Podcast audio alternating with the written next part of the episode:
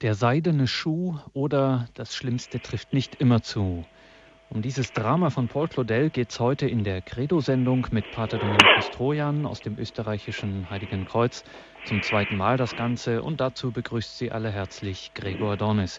Schön, dass Sie bei Radio Horeb mit dabei sind und herzliche Grüße gehen auch an alle, die uns nun über Radio Maria in Österreich und Südtirol hören.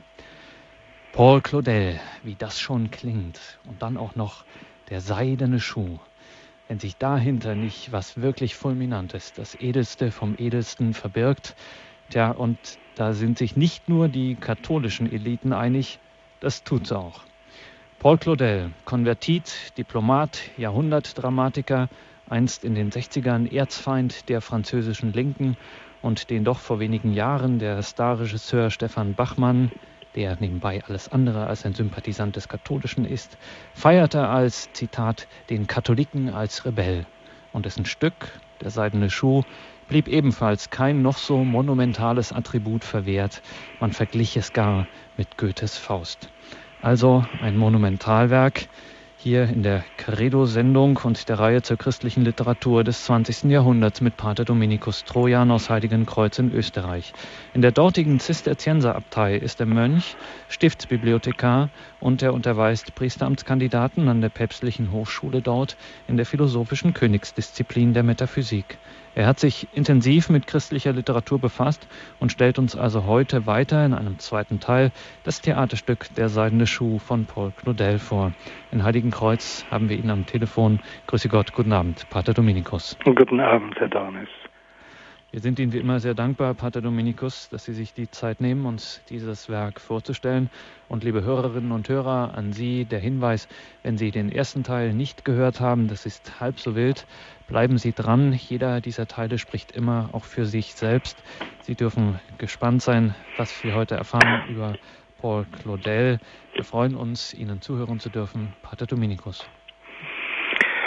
Paul Claudel 1868 bis 1955 der seidene Schuh. Tokio, Dezember 1924, zweiter Teil. Verehrte Hörerinnen, liebe Hörer, es hat sich nun wohl ein erster Versuch zu erklären, worum es Paul Claudel mit und im seidenen Schuh zu tun ist, mehr im Verborgenen gehalten als in der Offenheit eines klaren und präzisen Prospektes.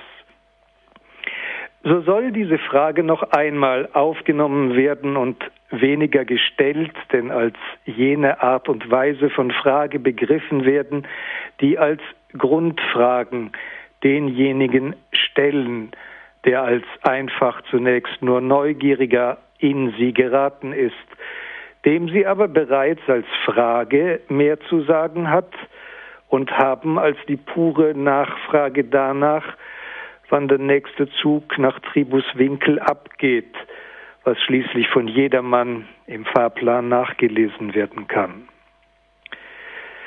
Wer mit Haut und Haar sich in einer solchen, einer Grundfrage wiederfindet, wenn er aus dem seichten Schlaf der reinen Neugier erwacht, der weiß sich selbst in Frage gestellt von solcher Frage, einfach schon darum, weil er staunend an sich erfährt, dass er überhaupt diese Frage hat, was ihm zuvor ganz und gar unbekannt gewesen ist. Dem Fragen in und nach dem Grund ist zudem ein transitives Wesen in dem Sinne eigen, dass wer einmal von solchen Fragen selbst in Frage gestellt worden ist, da nicht mehr herauskommt, bis er nicht vor dem grundlosen Grund sich wiederfindet und seine Worte zu Liedern werden, die den Ursprung von allem und jedem preisend umwerben.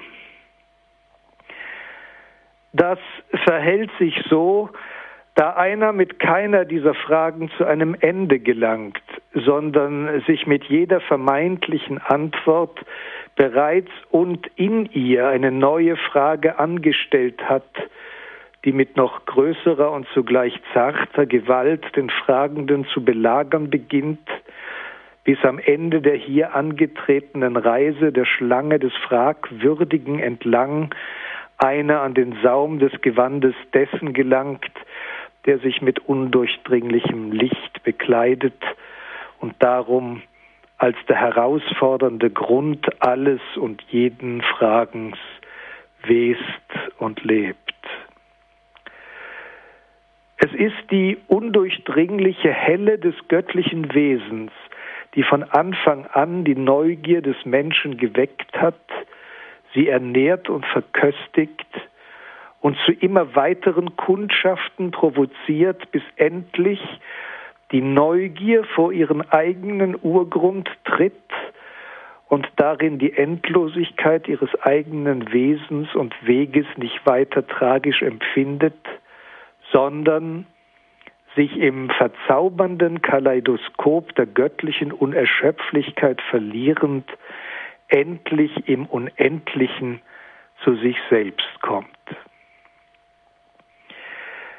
Paradoxerweise ist Gott die Antwort auf alle Fragen und zugleich deren Anfang, so dass in ihm Antwort und Frage ineinander fallen, aus welcher prästabilisierten Differenz sich der Himmel psychologisch für den Menschen aufbaut. Denn wenn, wie der griechische Meister Platon herausgefunden hatte, tatsächlich Verwunderung der Anfang des Fragens ist, dann könnte keiner verwunderter sein, als wenn er Gottes Majestät von Angesicht zu Angesicht begegnet, womit der Fragen nicht ein Ende, sondern ein letzter und gründlicher Anfang gelegt wäre, doch nicht in die dem Zweifel verhaftete Nacht, sondern in die Helle des Lichtes hinein, in der keine Frage verwehrt ist, weil alle Antwort bereit liegt. So fragen die Kinder, für die niemals gilt, was dann später zum Elend des Menschen wird. Jene psychische Gestimmtheit auf das Konventionelle, die einen dazu bringt, sich überhaupt nicht weiter mehr zu getrauen, zu fragen.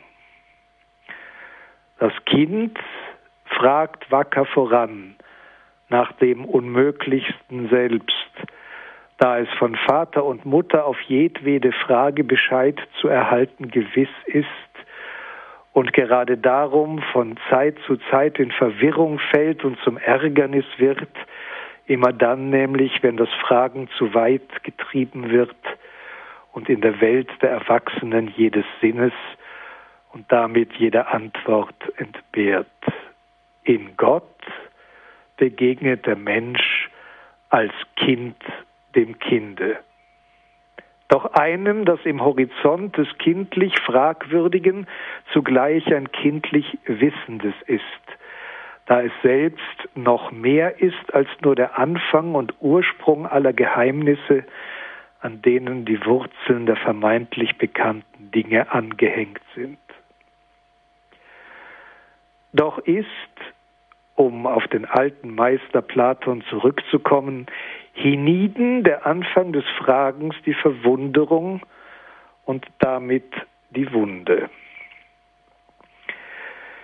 Jede Verwundung öffnet das schützend und bergend geschlossene Fleisch und macht es zugänglich ebenso für Verderbendes wie für die Heilung. Das ist geschrieben zu Zeiten, die eine Wunde nicht reflexhaft mit einem Narkotikum oder Sedativum verbanden, das diese für das Empfinden vorzeitig zu schließen vermag, sondern in der praktischen Konsequenz von Verwundung, Schmerz und zusammengebissenen Zähnen zu einer Zeit also, in der eine Wunde schlicht ausgehalten werden musste. Dass dies in der Ordnung des Geistes jedoch immer noch gilt, bringt das Fragen nach dem Grunde, dass die Unversehrtheit des menschlichen Bewusstseins mit dem Instrument der Verwunderung öffnet und aufbricht, in einer Kultur, die erfolgreich jeden Schmerz zu besänftigen weiß, zum Verstummen und zum Schweigen. Wer an der Seele heutzutage verwundet ist, bevölkert die Ordinationen von Wundärzten, deren einziges Ziel ein utopisches ist, nämlich der rundum unverwundete Mensch, den es darum gar nicht mehr in den Sinn kommt, dem Wundarzt und seinen Klienten nämlich nach dem Sinn der Verwunderung und deren möglicher Bedeutung zu fragen. Denn die Bedeutung der Wunde ergibt sich nur dem, der jenseits des psychohygienisch problemlosen Menschen um eine weitere Zuordnung alles Menschlichen weiß, von der verlorene Kulturen sich nicht scheuten, als Heimat des Menschen zu sprechen und als dessen des Menschen tief insitzender Wahrheit. Es ist nun dies einer der Gründe, weshalb der Seidene Schuh von Paul Claudel für den heutigen Leser wohl ein enigmatisches Buch bleiben wird, dessen Aufriss ihm verwirrend und unglaublich erscheinen muss. Denn darin steht nun das Verwundern und damit die Wunde nicht auf der Seite dessen, das therapeutisch erledigt werden muss, sondern im ganz anderen Kontext des Heilsamen und Heilenden. Und da dies so ganz und gar paradox und widersprüchlich erscheint, weiß der Leser bereits, dass es dabei um Gott geht und um die Wege, auf denen der Mensch zu ihm, nämlich Gott, gelangt. Diesbezüglich nun und um die Verwirrung zu mindern, wäre eine Skizze hilfreich und anzulegen des ganzen metaphysischen Kosmos, in dem solche Paradoxien sich aufklären und so widersprüchlich gar nicht mehr erscheinen. Und da dieser ganze Umstand gewissermaßen den Nerv selber dessen zu treffen scheint, was uns heutzutage getrennt von der geistigen Welt, in der Paul Claudel wie im Übrigen jeder um seinen Glauben wissende Christ lebt, soll uns diese Skizze zunächst beschäftigen. Es hatte in der Philosophie schon früh die Frage gegeben, wie, wenn Gott ist, außer ihm überhaupt noch etwas anderes sein könne. So beschrieb der griechische Philosoph Parmenides um das Jahr 500 vor Christus die Wirklichkeitsweise all dessen, was ist, mit Worten, die später exklusiv von Gott gelten sollten. Das, was ist, das ist Gott. Dafür gibt es viele Merkzeichen das Ist ist ebenso ungeboren wie unvergänglich. Denn es ist, schreibt Parmenides, ganz in seinem Bau und unerschütterlich sowie ohne Ziel, und es war nie und wird nie sein, weil es im Jetzt zusammen vorhanden ist als Ganzes, eines, Zusammenhängendes und Kontinuierliches. Denn was für einen Ursprung willst du für dieses ausfindig machen? Wie, woher sein Heranwachsen? Auch nicht sein Heranwachsen aus dem Nichtseienden werde ich dir gestatten auszusprechen und zu denken. Denn unaussprechbar und undenkbar ist, dass nicht ist, ist. Wer aber mit diesem, das nicht das Sein ist, dem Nichts in seinem Denken zu rechnen versucht, für den hat Parmenides nichts als Worte verachtender Strenge. Solcherlei Menschen gelten ihm als nichtswissende Sterbliche, die als Doppelköpfe auf ihrem Weg einherschwanken. Und er schreibt über sie, Ratlosigkeit steuert in ihrer Brust den hin und her schwankenden Sinn. Sie treiben dahin, stumm zugleich und blind, die Verblödeten, unentschiedene Haufen, denen das Sein und Nichtsein für dasselbe gilt und nicht für dasselbe und für die es bei allem eine gegenstrebige Bahn gibt. Mit diesen Worten ist in unüberholter Schärfe ausgedrückt, dass all jenes, das seiner metaphysischen Natur nach in Sein und Nichtsein zugleich verfügt ist, dem Nichts angehört und selber nichts und damit nicht ist.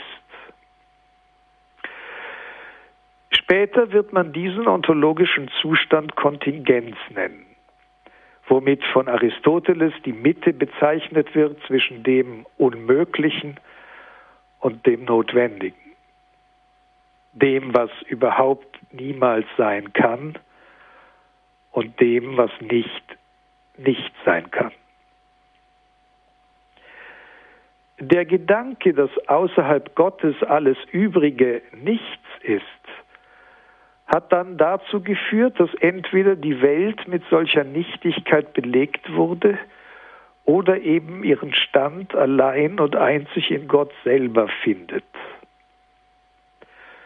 So schreibt viele Jahrhunderte nach Parmenides der französische Philosoph René Descartes, er stirbt im Jahre 1650, in seinen Prinzipien der Philosophie es sei die Welt streng genommen nicht für wirklich zu nehmen.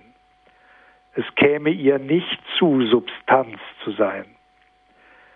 Und nur in analoger Weise könne so gesprochen werden.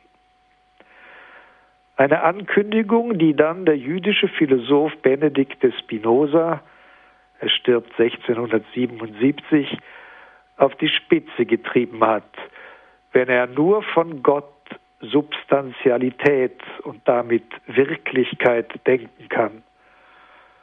Alles andere, den Menschen mit einbegriffen, jedoch allein für Modi oder Affekte der beiden uns erkennbaren Attribute Gottes hält, des Denkens und der Ausdehnung.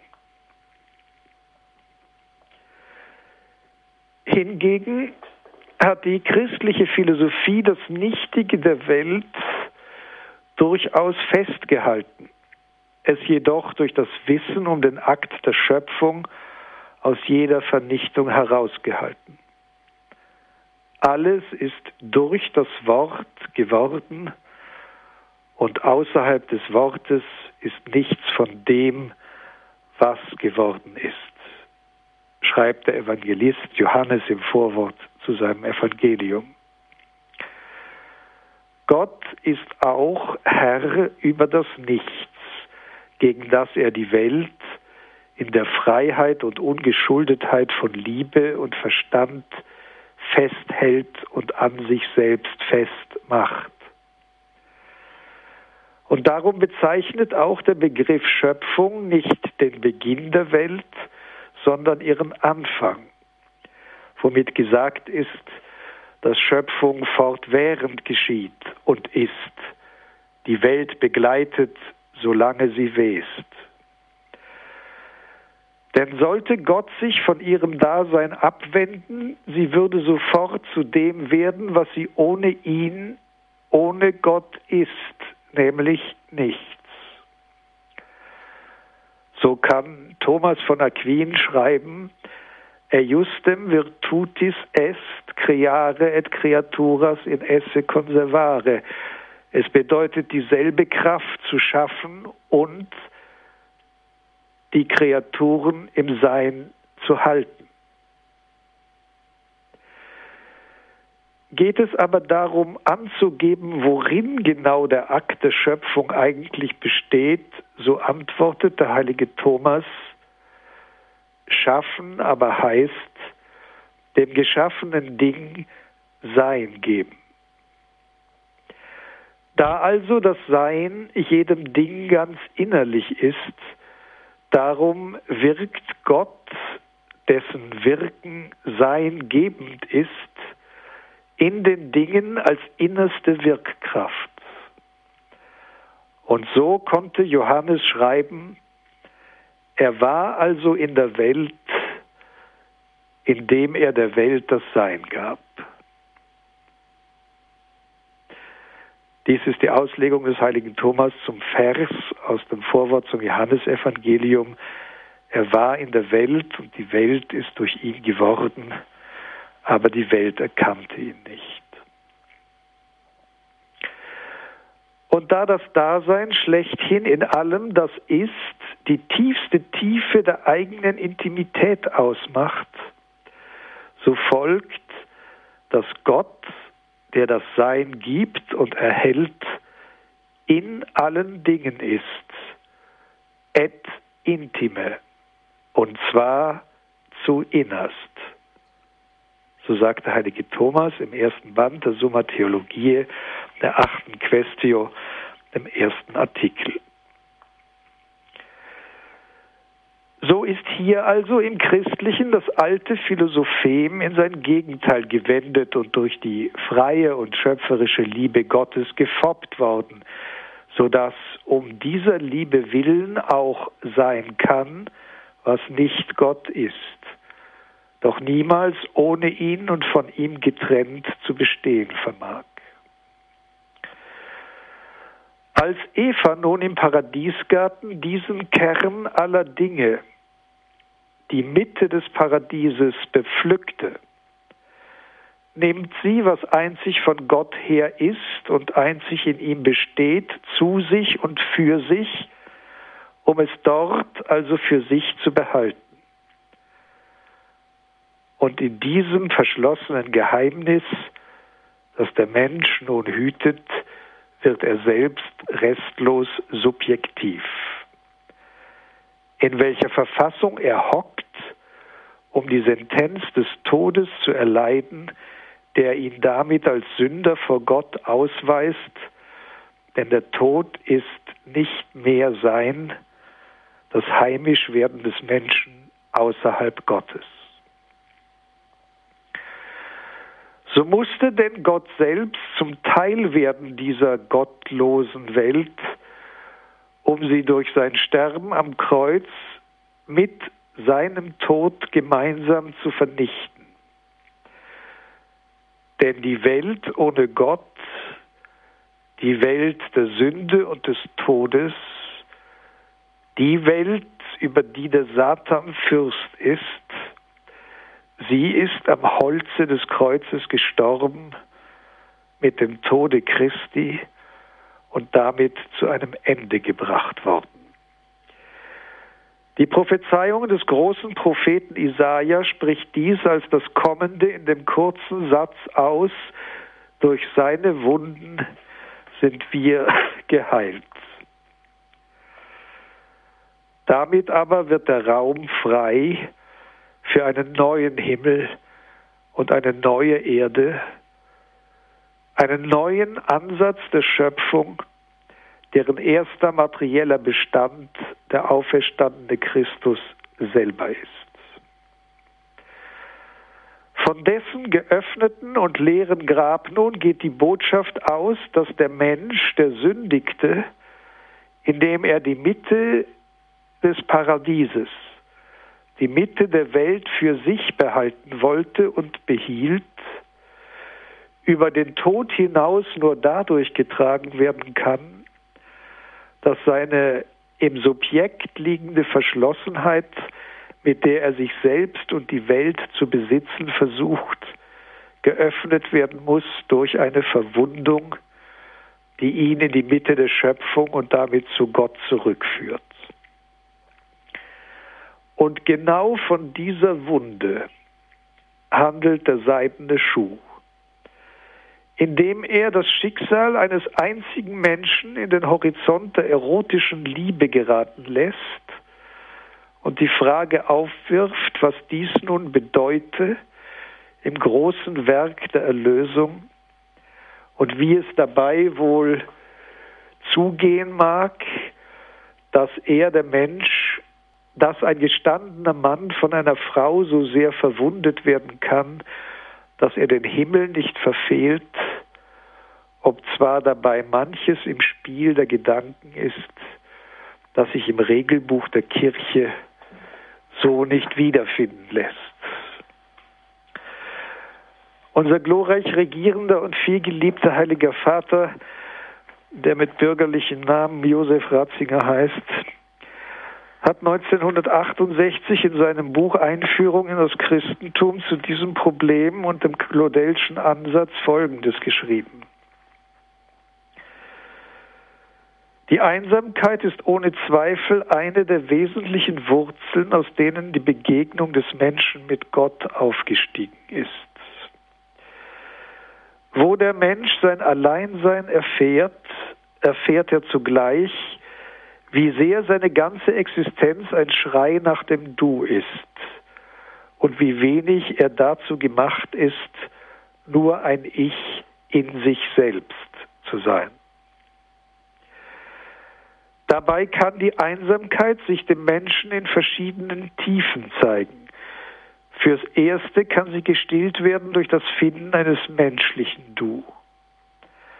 Aber dann gibt es den paradoxen Vorgang, dass nach einem Wort von Paul Claudel jedes Du, das der Mensch findet, sich zuletzt als eine unerfüllte und unerfüllbare Verheißung erweist. Dass jedes Du im Grunde doch auch wieder eine Enttäuschung ist und dass es einen Punkt gibt, wo keine Begegnung die letzte Einsamkeit übersteigen kann. Gerade auch das Finden und gefunden haben wird so wieder zum Rückverweis in die Einsamkeit, zu einem Ruf nach dem wirklich in die Tiefe des eigenen Ich hinabsteigenden absoluten Du.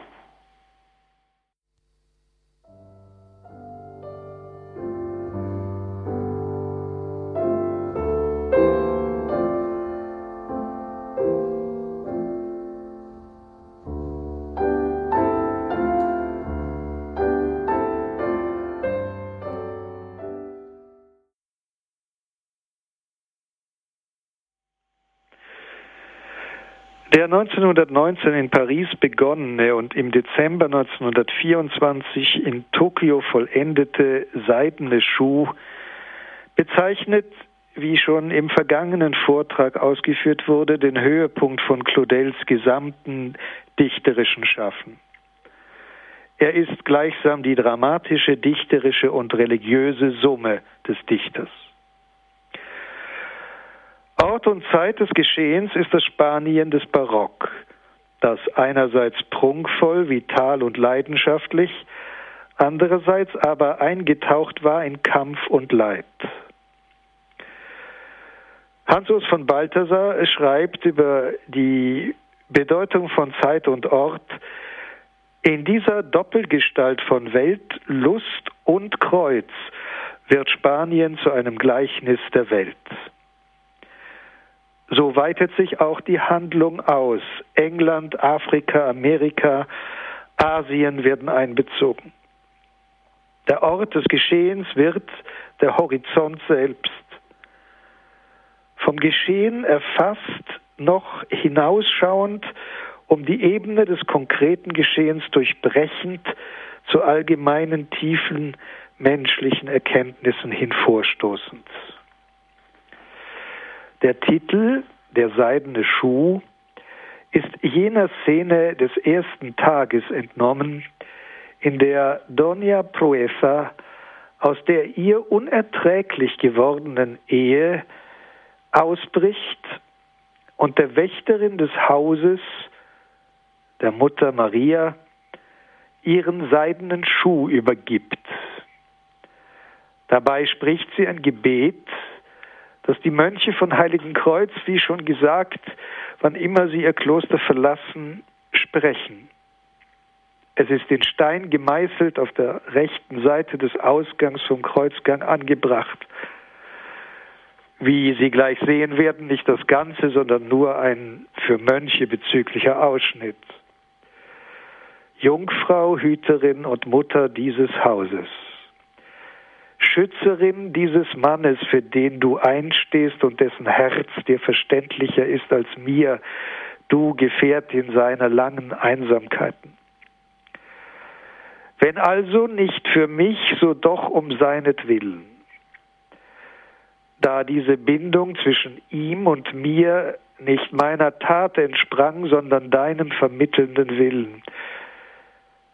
Gestatte nicht, erlauchte Pförtnerin, dass ich für dieses Haus, das Türe du bewachst, ein Anlass werde des Niedergangs. Dass ich den Namen, den du mir zu tragen gabst, verrate und in den Augen derer, die mich lieben, aufhöre, ehrenwert zu sein. Ich kann nicht sagen, dass ich den Mann begreife, den du mir gewählt hast. Dich aber, dich begreife ich, die du ihm Mutter bist wie mir. Solange es denn noch Zeit ist, mit meinem Herzen in der einen Hand und in der anderen meinen Schuh, stell ich mich dir anheim, Jungfrau Mutter. Nimm meinen Schuh Jungfrau Mutter, bewahre in deiner Hand meinen unseligen kleinen Fuß. Ich sage dir vorweg, dass ich in Kürze dich nicht mehr sehen und alles in Bewegung setzen werde, wider dich. Aber wenn ich dann versuche, mich in das Böse zu stürzen, dann sei es mit hinkendem Fuße. Und will ich die Hürde überfliegen, die du errichtet hast, so sei es mit lahmem Flügel. Ich bin am Ende mit meinem Können. Du aber wahre meinen armen, kleinen Schuh. Wahre ihn an deinem Herzen. O große, erschreckende Mutter du. Der seidene Schuh, erster Tag, Abschluss der fünften Szene. Bevor wir uns der Subtilität des Gedankengebäudes von Paul Claudel im seidenen Schuh en Detail nähern, halte ich es für sinnvoll, einen Überblick über die Handlung im Ganzen zu gewinnen. Gegliedert ist das Stück in vier Tage, wobei nicht eine Abfolge der Tage nacheinander gemeint ist, sondern eine innere Gliederung des Dramas. Der erste Tag ist der Spaniens. Don Rodrigo, ein spanischer Edelmann, dessen Bruder wir zu Beginn des Dramas an den Mast eines Wracks gefesselt sterben und seinen Tod für den jüngeren Bruder aufopfern sehen, befindet sich mit seinem chinesischen Diener auf dem Wege, um seine Geliebte Doña Proesa die junge Gattin des obersten spanischen Richters Don Pelagio zu entführen. Rodrigo hatte vor kurzem das Noviziat bei den Jesuiten verlassen, weil, so glaubte er, das Warten nicht seine Sache sei, sondern das Erobern und das Besitzen des Erreichbaren. Doña Proesa ihrerseits befindet sich in der Obhut Don Balthasars, dem ihr Gatte Don Pelagio für die Dauer seiner Abwesenheit die Sorge für Leben und Ehre seiner Gemahlin übertragen hatte. Bevor sich Balthasar mit seiner Schutzbefohlenen auf den Weg in eine sichere Herberge macht, übereignet Proessa mit dem soeben gehörten Gebet der Mutter Gottes Statue, dem Sinnbild der Schutzherrin ihres Hauses, ihren seidenen Pantoffel. Sie fühlt sich gleich unfähig, das Böse ungeteilten Herzens zu tun, wie ihm zu widerstehen. Rodrigo gerät auf dem Weg zu ihr in ein Handgemenge und wird schwer verletzt auf das Schloss seiner Mutter gebracht. Proesa flieht ihm nach, während Balthasar bei dem Überfall auf die Herberge in einer überaus komischen Szene getötet wird.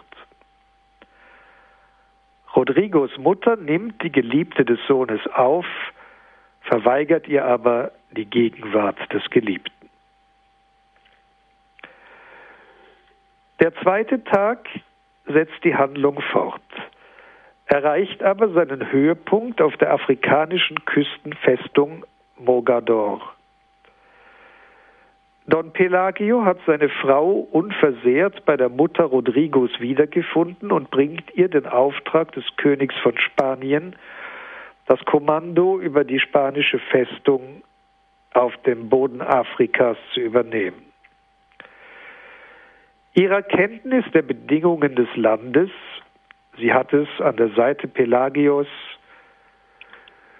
vor Jahren miterobert, und der Autorität ihrer Persönlichkeit allein traut der König zu, den Abfall des Renegaten Don Camillo, der bislang über Mogador herrschte, zu verhindern. Proesa nimmt das Amt an und macht sich sogleich auf den Weg. Für Don Rodrigo erhält der König eine andere Aufgabe bereit. Er soll das eben entdeckte Amerika als Vizekönig ordnen. Um ihn für seine außerordentliche Aufgabe der Bändigung des Chaos in die Ordnung mit einer außerordentlichen Leidenschaft zu erfüllen, hat ihm der König eine zusätzliche Prüfung zugedacht. Rodrigo soll vor Mogador Halt machen und Poesa das Anerbieten überbringen, nach Spanien zurückzukehren. Doch Doña Proesa verweigert dem Geliebten jede Audienz und lässt ihm durch Don Camillo übermitteln, ich bleibe, geht. Zur Nacht aber geschieht es, dass sich die Liebenden auf einem Wehrgang der Festung unvermutet begegnen, sich umarmen und in einem einzigen Kusse ihre innerlichste Einheit und zugleich ihren endgültigen Abschied besiegeln. Diese Szene berichtet bei Claudel der Mond, der sie beschieden hat. Am dritten Tag der Handlung wirkt Rodrigo als Vizekönig mit grandioser Rücksichtslosigkeit in Amerika. Aber schon sinkt seine Sonne des Ruhmes. Ein Brief Proesas vor zehn Jahren aus Mogador als Hilfeschrei nach Rodrigo ausgesandt, als Don Camillo sie zum ersten Mal peitschte, findet nach unzähligen Irrfahrten sein Ziel. Rodrigo macht sich sofort auf den Weg nach Mogador. Aber wieder sieht er sich in einer ausweglosen Situation. Zwar ist Don Pelagio, Poresas erster Gatte, lange tot, aber um die Festung für Spanien halten zu können, wusste Proesa kein anderes Mittel, als sich mit dem ungeliebten Camillo ehelich zu verbinden.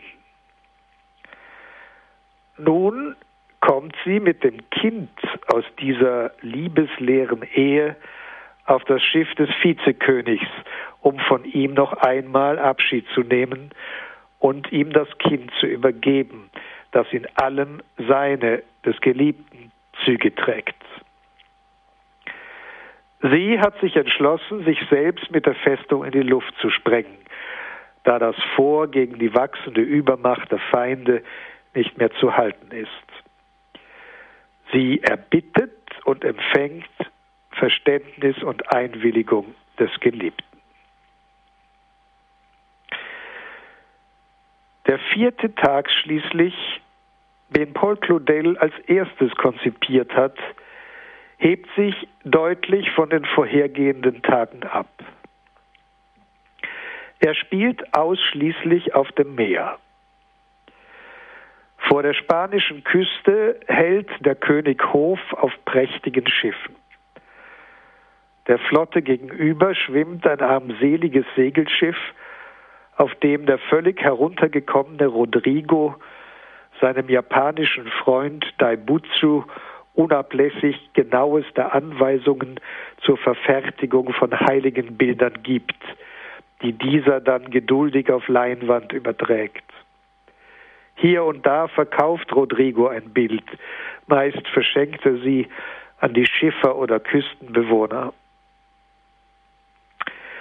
Von Amerika aus war er auf die Philippinen gesandt worden, hatte Krieg mit den Japanern angefangen, dabei ein Bein verloren und endlich sogar die Freiheit. Nun ist er nach Spanien heimgekehrt und demonstriert seine völlige Unabhängigkeit von königlicher Gnade oder Ungnade. Eine trügerische Meldung hat dem Hof gerade Kunde von einem grandiosen Sieg der Armada über die Engländer gebracht, den es in Wirklichkeit nie gab. Nun erhebt sich die Frage, wer geeignet sei, als Statthalter gen Norden zu ziehen. Niemand unter den Höflingen ist dazu bereit. Der König sieht keinen anderen Ausweg, als noch einmal Rodrigo zu bitten. Den Verführungskünsten einer Schauspielerin, die vor Rodrigo die Rolle der schottischen Maria spielen muss, gelingt es, den Widerstrebenden an den Hof zu bringen. Die Bedingungen jedoch, unter denen allein Rodrigo das Amt zu übernehmen bereit ist, sind so abstrus, dass ihn der König nun endgültig fallen lässt und dem Gewahrsam seiner Soldaten übergibt. Aber schon schwimmt seine geistige Tochter, Donja Siebenschwert, quer durch das Meer zur Flotte Don Juans d'Austria um an seiner Seite den Kampf um die Erlösung der gefangenen Seelen in der unbekehrten Welt fortzuführen.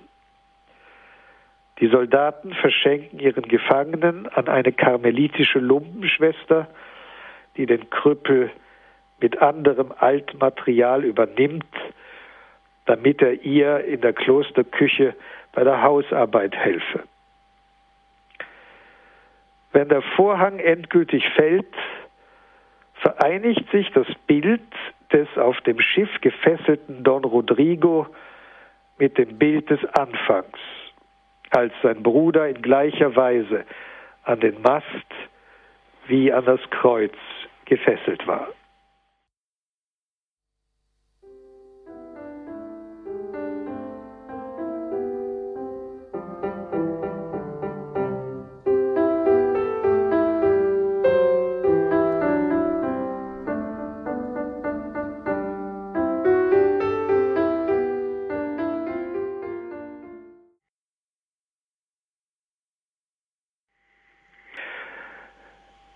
Seidene Schuh von Paul Claudel ist so voller Paradoxe, dass es nicht Wunder nimmt, den Aufbau des Dramas selber als ein Paradox zu bezeichnen. Während jeder Roman und jedes normale Theaterstück sich vom ersten zum vierten oder fünften Akt hin vom ersten bis zum letzten Kapitel entwirft und entfaltet, gilt für den seidenen Schuh Claudels das Umgekehrte. Der seidene Schuh ist von hinten nach vorne zu lesen, so wie hebräische Texte gelesen werden. Nicht von links nach rechts, sondern von rechts nach links. Und so wäre denn der Beginn das eigentliche Ende und das gedruckte Ende der Anfang.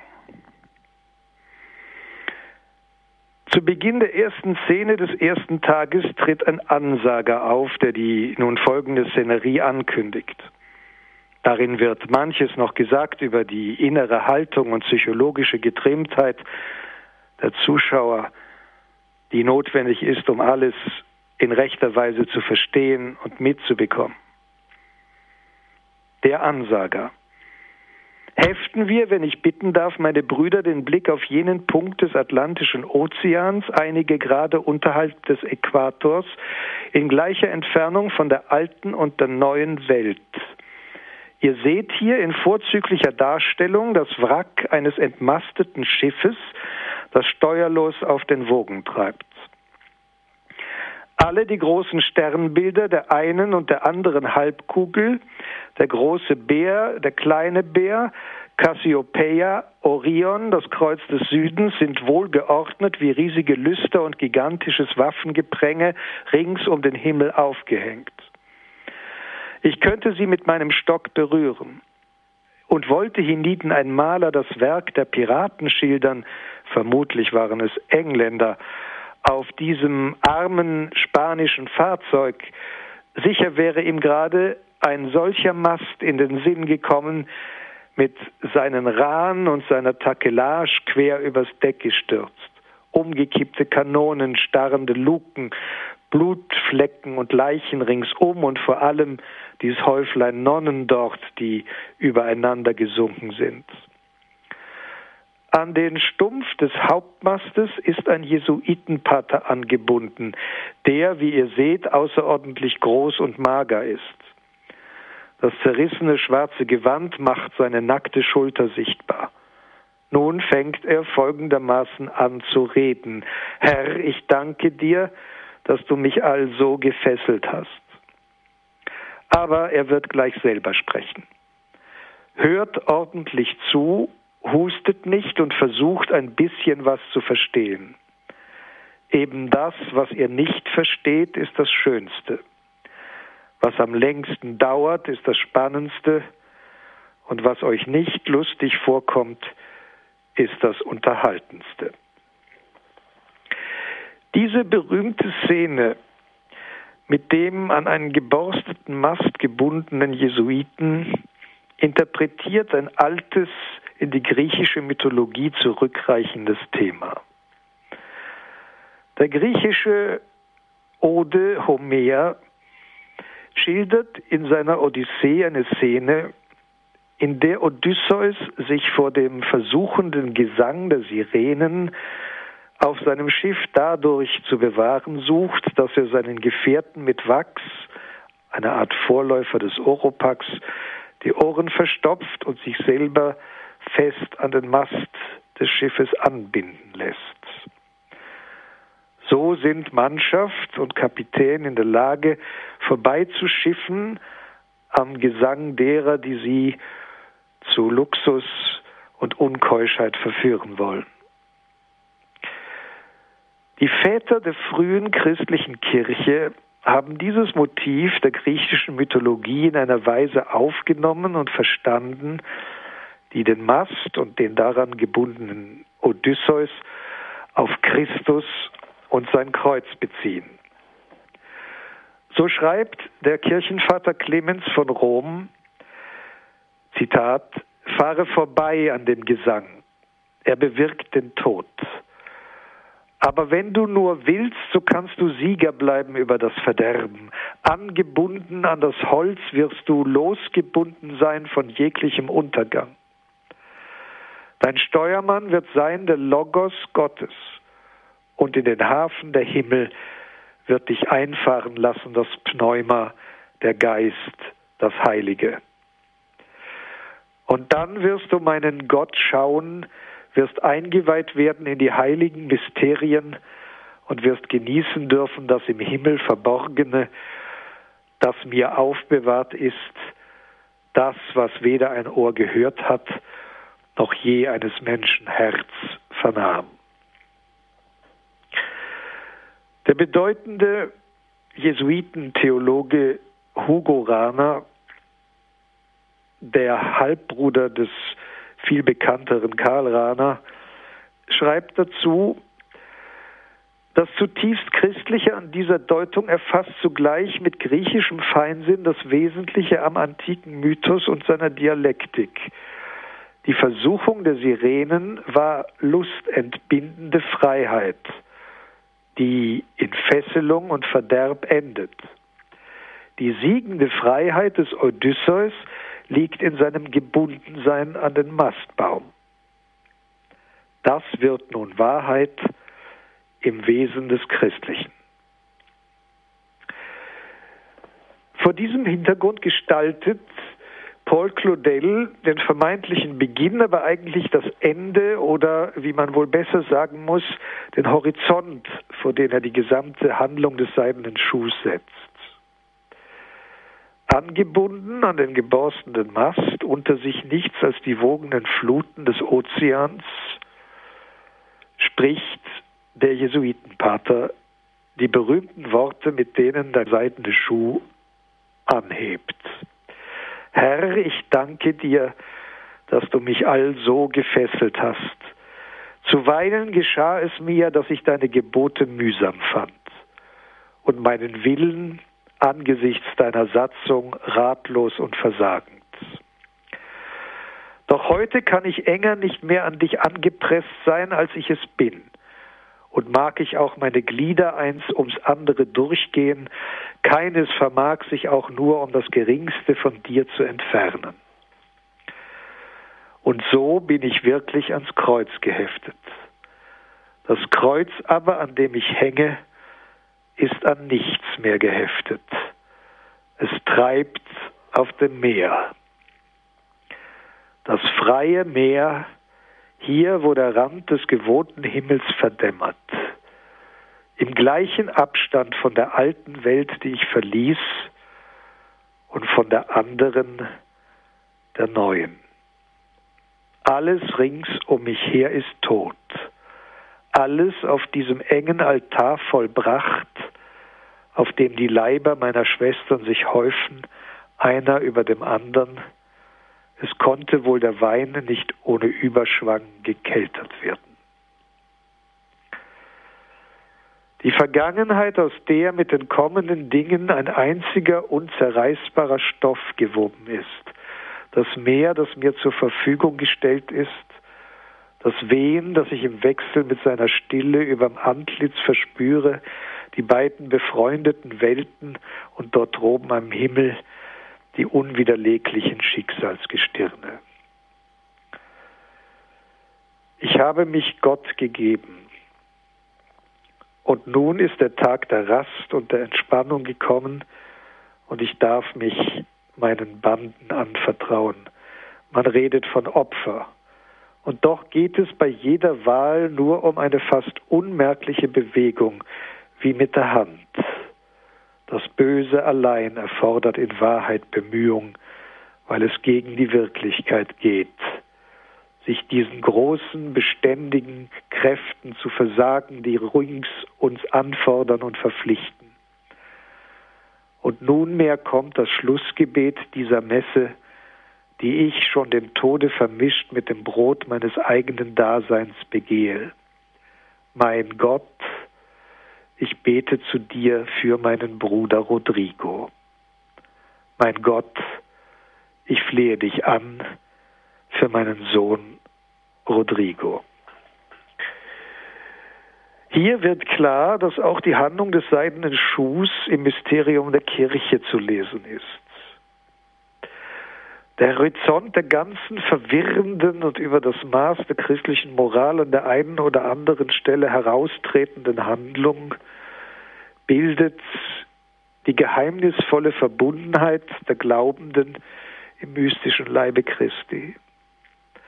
Der sterbende Jesuit opfert sein Leben auf nach dem Vorbild Christi für seinen Bruder Rodrigo, von dem wir aus eben diesem Monolog wissen, dass er vor kurzem nicht nur den Jesuiten, deren Novize er war, sondern auch Gott den Rücken gekehrt hat.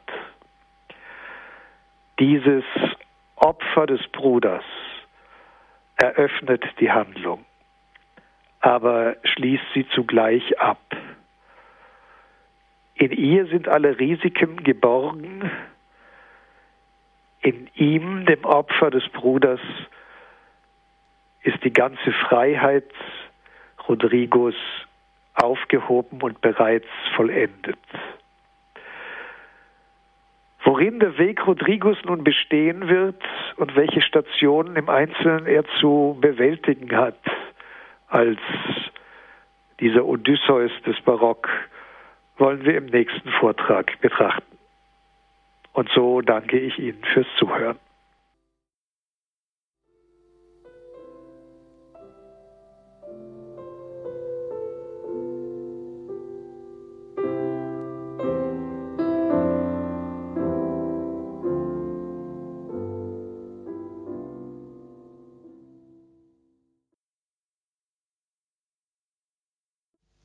Sie haben eingeschaltet in der Credo-Sendung bei Radio Horeb und Radio Maria. Heute mit dem zweiten Teil zu Paul Claudels Der seidene Schuh. Wir hörten Pater Dominikus Trojan aus Heiligenkreuz in Österreich. Liebe Hörerinnen und Hörer, danke fürs Dabeisein, für Ihr Interesse an dieser Sendung. Wenn Sie die noch einmal nachhören möchten, es wird wie immer eine CD geben bei unserem CD-Dienst, den Sie unter der deutschen Telefonnummer 08323 9675 120 erreichen. Das Buch Der seidene Schuh ist übrigens ebenfalls im Buchhandel erhältlich. Es ist beim Johannes Verlag Einsiedeln erschienen. Im Infofeld zur Sendung finden Sie die genauen Angaben dazu, also im Infofeld auf horeb.org oder telefonisch beim Horeb Hörerservice, aber am allerbequemsten auf horeb.org im Infofeld zur Sendung im Tagesprogramm gibt es alle Angaben schwarz auf weiß samt einem dazugehörigen Link. Und in diesem Infofeld findet sich nämlich auch noch ein Hinweis auf das Buch von Pater Dominikus Trojan, Der Antichrist heißt es, Legende oder Wirklichkeit und es ist erschienen im St. Ulrich Verlag. Und wenn Sie auf www.horeb.org schon sind, dann können Sie sich in Kürze diese Sendung auch im Podcast- und Downloadangebot auf Ihren PC herunterladen. Vergelt's Gott, vielen Dank, Pater Dominikus, für diese Sendung. Dürfen wir Sie zum Abschluss der Sendung um Ihr priesterliches Gebet und um den Segen bitten. Natürlich. Adiutorium nostrum in nomine Domini. Qui feci celum et terram. Et benedictio Dei omnipotentis Patris et Filii et Spiritus Sancti descendat super vos et mani et semper. Amen.